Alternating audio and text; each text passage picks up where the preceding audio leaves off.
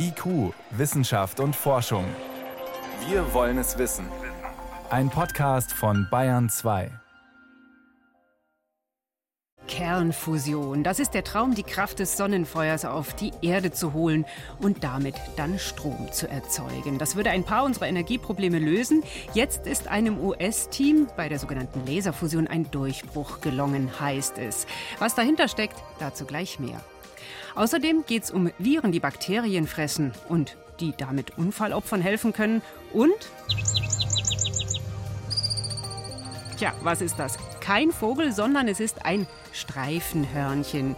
Die zwitschern nicht nur, sie haben auch interessante Tricks, um gut durch den Winterschlaf zu kommen. Die schauen wir uns an. Wissenschaft auf Bayern 2 entdecken. Heute mit Miriam Stumpfe. Seit Jahrmilliarden schickt die Sonne Unmengen an Energie ins Weltall. Sie, sie scheint, sagen wir, sie sendet Licht und Wärme. Das kann sie, weil in ihrem Inneren unter immensem Druck ständig Wasserstoffkerne zu Heliumkernen verschmelzen. Kernfusion. Könnte man diesen Prozess auf der Erde nachahmen, dann hätten wir eine unerschöpfliche Energiequelle. Daran arbeiten Wissenschaftlerinnen und Wissenschaftler seit Jahrzehnten und es gibt unterschiedliche Ideen, wie man dieses künstliche Sonnenfeuer zünden könnte. Eine wäre, Laserstrahlen auf ein gefrorenes Kügelchen aus Wasserstoff zu feuern. Aus einem Forschungszentrum in den USA, dem Lawrence Livermore National Lab in Kalifornien, kommt jetzt die Nachricht, erstmals ist dort so eine Zündung gelungen. Mein Kollege Frank Gotelüschen kennt die Versuche. Frank, was ist denn das für eine Anlage, in der das gelungen ist? Ja, ich habe diese Anlage vor einigen Jahren mal besucht. Mhm. Ist also wirklich eindrucksvoll. Ein Gigant, eine Halle groß wie drei Fußballfelder und ja, hoch wie eine Kathedrale. Und darin sind dann 192 Metallröhren und durch die schießen ungemein starke Laserblitze. Ja, und diese 192 Laserstrahlen lassen sich in einer großen Hohlkugel so auf einen winzigen Fleck bündeln. Und in diesem Fleck herrschen dann Bedingungen wie im Inneren eines Sterns oder auch wie bei der Explosion einer Atombombe. Aber wie lässt sich damit dann eine Kernfusion machen? Wie hat das Forschungsteam das geschafft? Ja, die Fachleute haben alle diese 192 Laserblitze gleichzeitig auf eine winzige Kapsel gelenkt und in dieser Kapsel steckte gefrorener Wasserstoff, das ist der Brennstoff für die Kernfusion. Wie groß ist denn diese Kapsel? Äh, die sieht ungefähr aus wie so eine Medikamentenkapsel, also ein paar Millimeter letztendlich mhm. äh, oder ein, ein Zentimeter vielleicht. Naja, und die Wucht des Laserlichts, die ließ die Kapsel schlagartig implodieren. Dabei entstand wirklich ein enormer Druck von 100 Millionen Bar und eine Temperatur von mehr als 50 Millionen Grad. Ja, und das hat eben gereicht, um eine Fusionsreaktion zu zünden und zumindest einen Teil des Wasserstoffs dann zu Helium zu verschmelzen. Kam denn dieser Schritt jetzt überraschend? Ja, bis vor kurzem wurde eigentlich gar nicht so sehr damit gerechnet. Die Anlage ist nämlich schon 2009 in Betrieb gegangen und damals hatten die Fachleute mir erzählt, naja, in zwei bis drei Jahren wollen wir das mit der Laserfusion schaffen. Mhm. Aber das hat dann doch nicht geklappt. Und zwar war das Problem, dass bei diesen Versuchen diese Brennstoffkapseln es immer viel zu schnell zerrissen hat. Also zu schnell, bevor es zu einer Zündung kommen konnte. Und jahrelang sah es so aus, als ob die Fachleute dieses Problem einfach nicht in den Griff bekommen sollten. Und deswegen galt die Laserfusion schon so ein bisschen als gescheitert. Und und erst in den letzten Jahren hat das Team es tatsächlich hingekriegt, die Brennstoffkapseln so zu konstruieren, dass nun eine Zündung einsetzte und ja, einigermaßen viel Wasserstoff zu Helium verschmelzen konnte. Also diese winzigen Kügelchen, in denen der Wasserstoff drinsteckt, die haben sie optimiert. Wie ist jetzt denn der Weg zu einem Kraftwerk? Deine ist ja noch weit, oder? Ja, also dieses Ergebnis zeigt, dass die Laserfusion machbar ist, im Prinzip funktioniert, aber ja, als jetzt den großen Durchbruch für die Technologie würde ich das jetzt nicht sehen, denn der Weg zu einem Kraftwerk ist tatsächlich sehr weit. Da gibt es noch einige Probleme zu meistern. Also die Effizienz muss noch deutlich steigen. Das heißt, die Fachleute müssen noch deutlich mehr Fusionsenergie aus so einem Brennstoffkügelchen herausholen, sonst lohnt sich das Ganze nicht. Und zum anderen, auch wenn die Anlage in Kalifornien riesig ist, sie kann also nur eine Kapsel pro Tag zünden. Und für ein Kraftwerk wäre das viel zu wenig. Da müssten es mehrere Kapseln pro Sekunde sein. Und dann ist natürlich die Frage, wie teuer wird überhaupt so ein Laserfusionskraftwerk? Lohnt sich das überhaupt? Und das ist heute überhaupt noch nicht zu sagen. Und wie sehen dann die nächsten Schritte aus? Ja, die Anlage in Kalifornien hat dafür die Weiterentwicklung eigentlich nur begrenztes Potenzial. Die wurde übrigens auch in erster Linie gar nicht für diese Laserfusionsexperimente gebaut, sondern dient vor allem militärischen Zwecken, nämlich der Simulation von Atombombenexplosionen. Damit wollen die USA nämlich ihr Arsenal auch ohne Kernwaffentests einsatzfähig halten. Aber es gibt nun diverse Start-ups, die die Sache weiterentwickeln wollen. Eines heißt Marvel Fusion und sitzt bei München. Ein anderes ist Focus Energie in Hessen. Ja, und deren Vision klingt schon ziemlich ehrgeizig, muss man sagen. Bis Ende dieses Jahrzehnts sollen tatsächlich die Pläne für so ein erstes Kraftwerk fertig sein und dann soll auch der Bau relativ schnell beginnen können. Klingt, denke ich, ziemlich optimistisch, aber der Erfolg jetzt in den USA dürfte diesen Plänen doch neuen Auftrieb gegeben haben und den Start-ups, denke ich, auch durchaus bei der Investorensuche helfen. Also die Pläne doch schon relativ konkret. Welchen Stellenwert hat denn jetzt so etwas im Vergleich zu ITER. Das ist ein riesiger Fusionsreaktor, der in Frankreich gerade gebaut wird. Ja, der funktioniert nach einem anderen Prinzip. Da wird letztendlich Wasserstoff in einem großen Käfig äh, eingefangen und mit Mikrowellen erhitzt. Das ist praktisch eine alternative Technologie. Das ist auch noch ziemlich am Anfang. Also ITER wird erst äh, in zehn Jahren vielleicht loslegen. Und das sind tatsächlich zwei äh, konkurrierende Technologien. Kann heute überhaupt noch nicht sagen, was da die Nase vorn hat, aber jetzt äh, mit diesem Erfolg hat die Laserfusion natürlich ein bisschen vorgelegt. Und ob überhaupt jemand am Ende das so weit bringen wird, dass man das nutzen kann, das ist auch noch offen, oder? Das wissen wir alle nicht, genau. Hm. Ganz grundsätzlich bei der Kernfusion, da haben wir es ja auch mit Atomen zu tun. Es ist aber was anderes als Atomkraft. Ist denn die Kernfusion so ganz ungefährlich im Vergleich dazu? Ja, eine Kernschmelze wie jetzt in Tschernobyl oder Fukushima kann es jetzt bei der Kernfusion nicht geben. Das wäre sicherlich ein Vorteil, aber man muss sagen, dennoch wird da mit radioaktiven Stoffen hantiert, insbesondere mit Tritium, also radioaktivem Wasserstoff, äh, und der könnte im Prinzip entweichen, aber die Mengen wären dann wohl eher gering, so dass sich die Gefährdung denke ich, in Grenzen halten würde. Und langlebiger Atommüll, der jetzt also für Jahrmillionen strahlt, der würde bei der Fusion auch nicht anfallen. Allerdings würden Teile des Reaktors im Betrieb verstrahlt und müssten dann zumindest für ein paar Jahrhunderte sicher gelagert werden. Also ganz ohne ist das auch nicht, aber ein richtiges Endlager wie bei den Atommeilern, das bräuchte man nicht aber man ist auch noch weit davon entfernt. Jetzt erstmal ist gelungen eine Zündung eines Wasserstoffkügelchens, eines winzigen Wasserstoffkügelchens in einer riesigen Versuchshalle in den USA. Das war mein Kollege Frank Grote-Lüschen zur Laserfusion. Vielen Dank. Gerne. IQ, Wissenschaft und Forschung gibt es auch im Internet. Als Podcast unter bayern2.de. Antibiotika retten Leben, viele Leben, keine Frage. Aber immer öfter versagen sie auch, weil Bakterien dagegen unempfindlich werden. Das bedeutet nicht nur, dass in einem Jahr zum Beispiel über eine Million Menschen wegen Antibiotikaresistenzen sterben.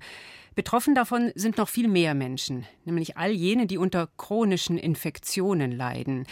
Nach Unfällen oder Operationen etwa, wenn sich hartnäckige Entzündungen in Knochen festsetzen. Ein Weg, solche Entzündungen in den Griff zu bekommen, zeigen Fälle wie der, von dem meine Kollegin Renate L. gleich erzählt. Eine 30-jährige Frau, die 2016 beim Bombenanschlag in Brüssel schwer verletzt worden ist. Zwei Jahre lang kämpfte sie mit schweren Wundinfektionen. Den entscheidenden Durchbruch brachten dann Bakteriophagen.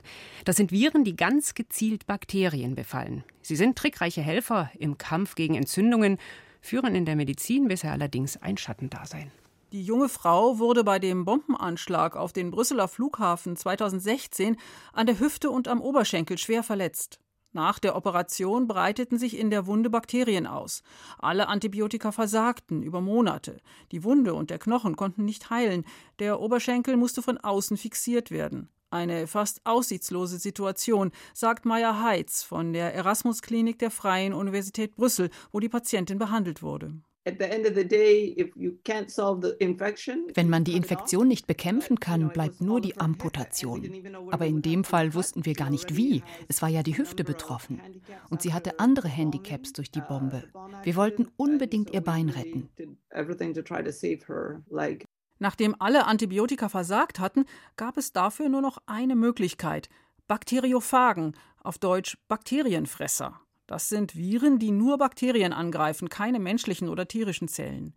Sie nutzen Bakterien als eine Art Brutnest, in das sie ihr Erbgut injizieren. Nach einer Weile platzt das Bakterium, viele neue Phagen werden frei und befallen weitere Bakterien. Das geht so weiter, bis keine Bakterien mehr da sind. Entdeckt wurden die Bakteriophagen schon vor rund 100 Jahren, aber durch die Erfindung der Antibiotika gerieten sie in Vergessenheit. Doch in den letzten Jahren hat sich gezeigt, dass Phagen und Antibiotika zusammen ein unschlagbares Team bilden, erklärt Jean-Paul Pernet vom Königin Astrid Militärkrankenhaus in Brüssel. Dort arbeitet man schon seit fast 20 Jahren mit Phagen und hat die Behandlung der Patienten unterstützt.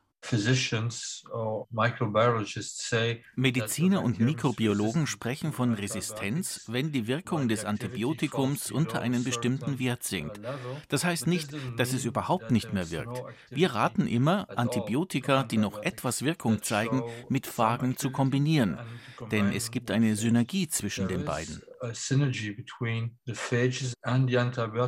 Synergie heißt, durch die Kombination verdoppelt sich die Wirkung nicht nur, sondern steigt um Faktor 5 oder mehr. Der Grund für diese Synergie könnte sein, dass Bakterien, die sich gegen Phagen wehren, gegen sie resistent werden. Aber das hat auch Nachteile für die Bakterien. Wir müssen das noch weiter untersuchen, aber sie werden wohl dadurch wieder empfindlicher für Antibiotika. Denn ein Bakterium hat keine großen Energiereserven. Aber es braucht Energie für den Kampf gegen das Antibiotikum und gegen die Phagen. Doch die Phagenresistenz der Bakterien hält nur kurz. Phagen und Bakterien entwickeln sich parallel. Bakterien werden resistent, aber die Phagen überwinden die Resistenz. Es ist ein Wettbewerb, eine natürliche Koevolution. Das ist ermutigend, ebenso wie die Tatsache, dass es so viele verschiedene Phagen gibt. Man findet immer mindestens einen, der gegen die Bakterieninfektion eines Patienten wirkt aber gleichzeitig erschwert das die medizinische Forschung. Klinische Studien sind für konventionelle Medikamente konzipiert. Eine einzelne Behandlung, dasselbe Produkt für alle Patienten. Die Phagentherapie ist eher ein Konzept. Obwohl Phagen nicht regulär zur medizinischen Behandlung zugelassen sind, kann man sie in Sonderfällen anwenden. Dazu gibt es ein internationales Abkommen, das Helsinki-Protokoll, für Fälle, in denen alle anderen Behandlungsmöglichkeiten versagt haben, so wie bei der Brüsseler Patientin. Bei ihr machte man sich die Koevolution von Phagen und Bakterien zunutze. Das Iljava-Institut in der georgischen Hauptstadt Tiflis, wo man schon seit rund 100 Jahren Phagen erforscht, veranstaltete eine Art Phagenwettbewerb. In 15 Trainingsrunden im Labor mit dem Bakterienstamm der Patientin wurden jeweils die fittesten Phagen ausgewählt. Mit Erfolg, sagt Anaïs Eskenazi von der Erasmus Klinik. Im Erbgut des trainierten Phagen aus der letzten Runde gibt es eine Mutation, die ihm besondere Fähigkeiten zur Zerstörung der Bakterien verleiht. Und spätere Untersuchungen von Mikrobiologen zeigten, auch die Kombination von Phagen und Antibiotikum war entscheidend. Sie haben gezeigt, dass die Kombination viel wirksamer ist gegen die Bakterien als Phagen oder Antibiotikum allein. Mehrmals nacheinander wurde die Wunde der Patientin mit der Phagenlösung gespült. Kurze Zeit später konnte die externe Fixierung an ihrem Oberschenkel entfernt werden. Heute geht die junge Frau an Krücken und kann Radfahren. Verglichen mit der Situation 2016 ein Riesenerfolg. Ein beeindruckender Fall. Bakteriophagen. Sie können viel, wenn man weiß, wie man sie einsetzt. Das war ein Beitrag von Renate L. Bayern 2. Wissenschaft schnell erzählt. Und dazu ist jetzt mein Kollege Johannes Rostäuscher hier gegenüber im Bayern 2 Studio und hat Neuigkeiten vom verpflanzten Schweineherz. Ja, das ist vor genau drei Wochen ja einem 57-jährigen Mann in Maryland in den USA eingesetzt worden. Mhm, wir haben darüber berichtet. Ein absolutes Novum in der Medizin. Ein Herz von einem gentechnisch veränderten Schwein. Und jetzt ist es so, der Patient lebt noch. So makaber das klingt, ist das schon ein Riesenerfolg aus der Sicht der Mediziner. Und es geht ihm wohl zunehmend besser drei Wochen nach der Einpflanzung keinerlei Zeichen einer Abstoßung, berichten die Chirurgen. Gut. Und er ist auch ansprechbar, kann sich mit den Ärzten unterhalten, fragt, wann er nach Hause gehen darf. Wann darf er? Ja, das dürfte noch dauern. Momentan kann er noch gar nicht gehen. Und wie kam es überhaupt dazu, dass ein Schweineherz bei diesem Patienten eingepflanzt wurde? Also dieser Mann hat eine unheilbare Herzschwäche im Endstadium und er war nicht auf einer regulären Warteliste für Transplantationen aus formalen Gründen. Und da hat die US-Behörde eine Notfallgenehmigung erteilt und dann am 4. Januar haben die Chirurgen erfolgreich das Schweineherz eingepflanzt. Mhm. Verwandtes Thema, jetzt geht es allerdings um Frösche. Um Krallenfrösche, denen sind unter Laborbedingungen einigermaßen funktionierende Beine nachgewachsen. Nachgewachsen, was heißt das? Hatten die keine mehr? Naja, das, man muss dazu sagen, die Forscher der Tufts University an der US-Ostküste haben die vorher natürlich unter Betäubung, aber sie haben die eben amputiert und dann mit seinem Art kleinen Fingerhut aus Silikon über die Wunde einen Cocktail aus fünf verschiedenen Wirkstoffen aufgebracht. Mhm. Einer hemmt die Entzündung, einer hemmt die Narbenbildung und die anderen drei regen verschiedenes Gewebswachstum an. Und das hat funktioniert? Naja, tatsächlich ist drei Viertel der Versuchsfrösche haben wieder Beine gekriegt, mit Knochen und mit sogar Zehen, die Zehen allerdings ohne Knochen. Und die Frösche können, sagen die Forscher, Video gibt es leider nicht, so richtige Schwimmbewegungen damit machen. Trotzdem ist es natürlich auch irgendwie ein harter Versuch. Kann man was daraus lernen? Ist das übertragbar? Naja, es sind Amphibien, die sind schon ein ganz schönes Stück von uns entfernt. Und deren Kaulquappen, also die Larven der Frösche, können sowas auch. Aber die Forscher sagen, ausgewachsene, ausgefröschte wachsen können sowas nicht. Und daher sagen die Wissenschaftler in Taft, das hat auch Potenzial für Säugetiere und genau damit wollen sie die nächsten Versuche machen. Mhm. Wir wechseln jetzt in den Weltraum zum Mond. Vermutlich schlägt dort Anfang März eine SpaceX-Rakete ein. Wird er beschossen? Ja, diese Rakete ist seit 2015 unterwegs. Die hat damals einen Satelliten ins All gebracht und dann ist ihr der Sprit ausgegangen. Und seitdem irrt die quasi im All umher. Und jetzt hat die NASA berechnet, wenn sie so weiterfliegt wie gerade, wird sie genau am 4. März auf der erdabgewandten Seite des Mondes einschlagen. Ein Unfall also auf dem Mond, ist das bedenklich? Ja, dafür ist die Rakete wahrscheinlich zu klein, aber dürfte einen Krater verursachen, meint die NASA. Und die freut sich auch schon. Eine aufregende Forschungsmöglichkeit heißt wäre so ein Krater. Und jetzt wechseln wir noch zu Donald Trump. Dessen Tweets waren ja berüchtigt und oft so nachweislich unwahr, dass Twitter ihn damals gesperrt hat. Und jetzt haben niederländische Forscher herausgefunden, dass man an der Wortwahl der Tweets herausfinden kann, ob sie wahr oder falsch waren, mit einer Trefferquote von immerhin 74 Prozent. An der Wortwahl herausfinden, wie das? Also die haben neun Wortkategorien gemacht, zum Beispiel Vergleichswörter, das Beste oder Verneinungen. Also die haben nicht statt wir haben. Anderer Punkt beim Lügen erzählt man mehr von anderen als von sich. Also von sich, also kommt weniger Ich in solchen Wörtern schlicht vor. Weniger Ich bei Trump, schwer vorstellbar. Ja, tatsächlich. Und dann auch noch zaghafte Wörter, weil Lügner oft zaghaft sind. Bei Trump war in den Falschen übrigens beides. Mehr zaghaft, aber auch mehr Gewissheit. Und mehr Wörter, die mit Geld zu tun haben. In einem herausragenden Beispieltweet kommen 14 Wörter aus diesen Kategorien vor. Idioten, schlimmer, defizitär, Geld machen, verlieren ein Vermögen, Steuerzahler. Merken und in einem korrekten über SpaceX, passt zur vorigen Meldung, nur ein einziges solches Wort. Ein Lügenscanner überführt Trump auf, auf Twitter. Ein Unfall auf dem Mond, nachwachsende Froschbeine. Man kann auch sagen, Sachen gibt's. Potzblitz, Meldungen mit Johannes Rostäuscher waren das.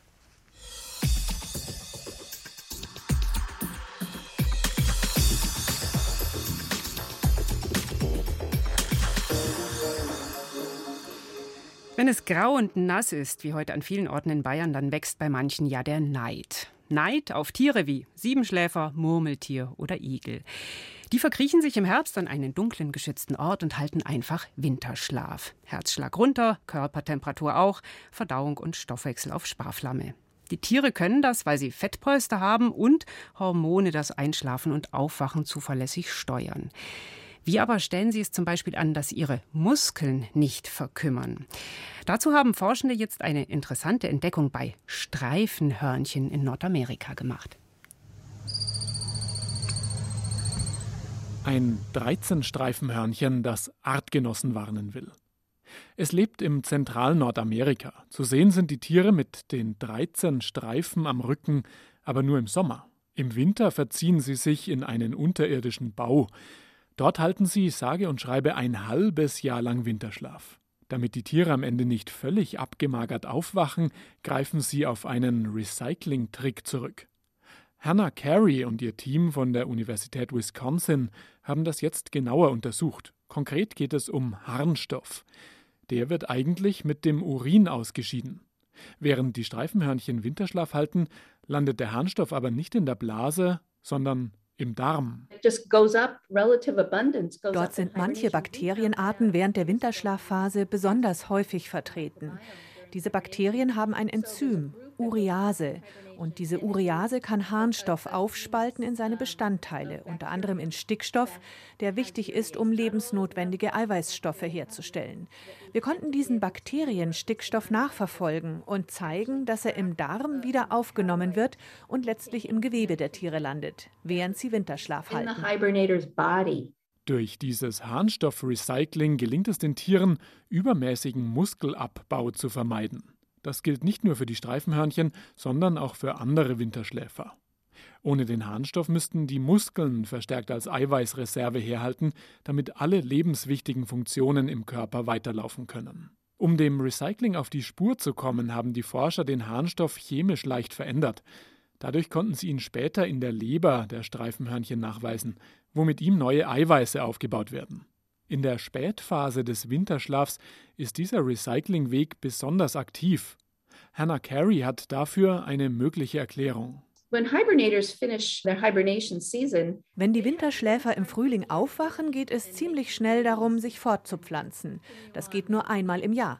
Deswegen brauchen sie eine kräftige Muskulatur, um gleich aktiv sein zu können. Und natürlich müssen sie auch vor Fressfeinden wie Adlern oder Kojoten weglaufen können. Wir sehen, dass gegen Ende des Winterschlafs die Muskulatur sogar wieder kräftiger wird, obwohl die Tiere in der Zeit mit der Nahrung gar keine neuen Eiweißstoffe aufnehmen. Abgesehen vom Harnstoffrecycling haben Winterschläfer noch eine ganze Reihe anderer Tricks, um möglichst wenig Energie zu verlieren. Sie senken ihre Körpertemperatur auf nahezu Umgebungstemperatur ab, bis auf 1 Grad Celsius. Sie atmen teils nur noch einmal pro Minute. Das Herz schlägt um die fünfmal. Dazwischen gibt es immer wieder kurze Phasen, in denen der Körper hochgeheizt wird. In ihren Höhlen sind die Tiere sicher vor Fressfeinden. Deswegen entscheiden sich einige Winterschläfer dafür, sich zu verkriechen, sobald das Fettpolster dick genug ist. Der Winterschlaf bringt aber auch Nachteile mit sich, sagt die Verhaltensbiologin Eva Milesi von der Universität Wien wenn das Gehirn extrem runtergeschalten ist, also auch die neuronalen Verbindungen werden dabei abgebaut. Es gibt Studien, die zeigen, dass das Gehirn von so einem Erdhörnchen ähnliche Phänomene aufweist wie das eines Alzheimer-Patienten. Die kurzen Hochheitsphasen, glauben Biologen, könnten dazu dienen, noch gravierendere Zellschäden abzuwenden. Immer wieder werden dann die Nervenschäden repariert. Sobald die Außentemperaturen auf erträgliche Maße steigen, verlassen die Winterschläfer ihre Höhlen. Die kommen auch sehr verlässlich, die Weibchen, eigentlich so Ende März aus dem Bau, wenn nicht gerade eine Schneedecke liegt oder so.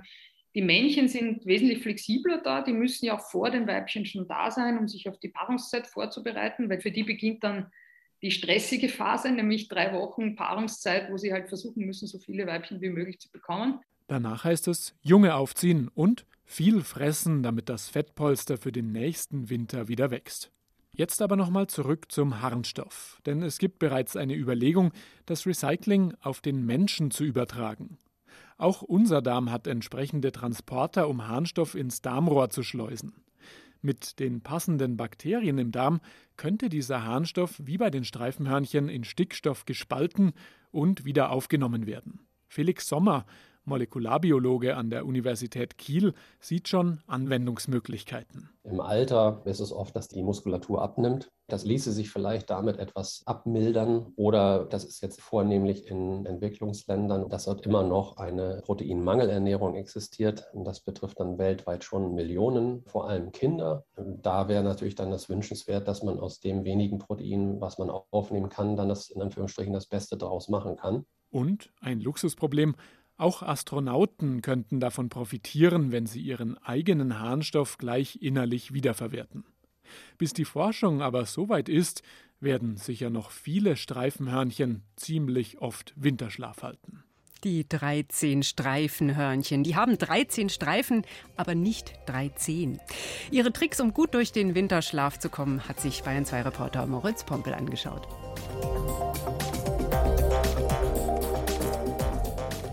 Das war Sinikuh Wissenschaft und Forschung. Ich bin Miriam Stumpfel.